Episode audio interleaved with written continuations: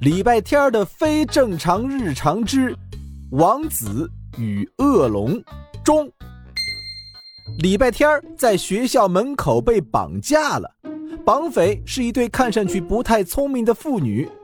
由于人质家属要求给赎金打折，谈判破裂。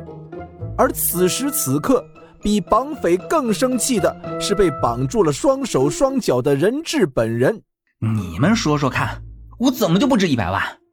我虽然成绩差，但我听力好啊；虽然睡得多，但我吃的少呀；虽然不聪明，但我脑袋大啊。你这个虽然但是之间没有什么必然的转折关系。你虽然是绑匪，但语文学的不错呀，读了不少书吧？废话，我可是……绑匪的话说了一半，又不说了。从韩梅梅挂了电话起，绑匪的情绪就很低落。小女孩凑过去，轻声问：“王子，我们是不是拿不到钱了？”“不会的，我们再想想办法。一会儿我再给他妈妈打个电话。我们不要那么多了，一万也行。”“那你脾气好点，不要那么凶。你一直是个很温和的王子。”一万就一万吧。绑匪父女俩谈好了，礼拜天却不乐意了。不行，必须一百万，少一分钱都不行。你怎么能这么轻易就妥协了呢？坚持一下行不行？你的职业道德呢？你这孩子怎么回事？你是绑匪还是我是绑匪？响亮而又熟悉的肚子咕咕叫声打断了礼拜天和绑匪的争吵。他们齐齐看向小女孩的肚子，又是一阵。这回是礼拜天的肚子，他才想起来自己被绑架到现在大概有好几个小时了，肚子正唱空城计呢。昨天的泡面汤你扔了吗？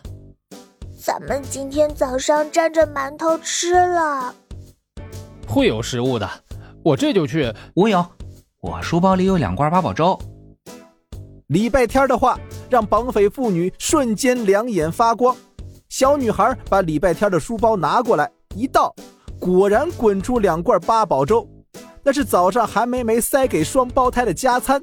李小七忘了吃，礼拜天不爱吃，两罐八宝粥就都原封不动的放在了礼拜天的书包里。那个，这两罐八宝粥就从你的赎金里扣了。说完，绑匪就迫不及待地拿起一罐，打开，递给小女孩，自己打开了第二罐。嗯，太好吃了，这是本骑士吃过的最好吃的粥。啊，胡说！你妈妈熬的粥比这个好吃。绑匪吃了一半，看向人质，他记得刚才这小孩的肚子也叫了，于是他舀起一勺。送到人质嘴边，双手被绑的人质没再挑食，嗷呜一大口吃了。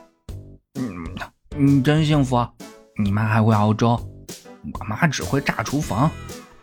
再来一口，不要那个莲子。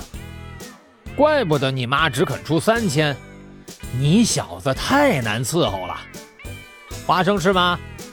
桂圆呢？桂圆不吃，花生还行，来一口。挑食。古书上说，桂圆啊，赤如金丸，肉似玻璃，核如黑漆，多好的东西啊！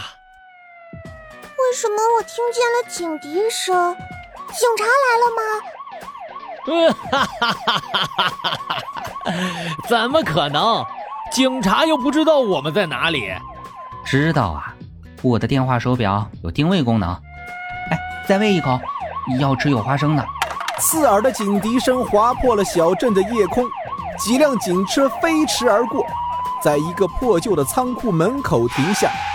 从第一辆警车里下来的，正是礼拜天同班同学毕胜胜的爸爸，也是小镇的犯罪克星毕警长。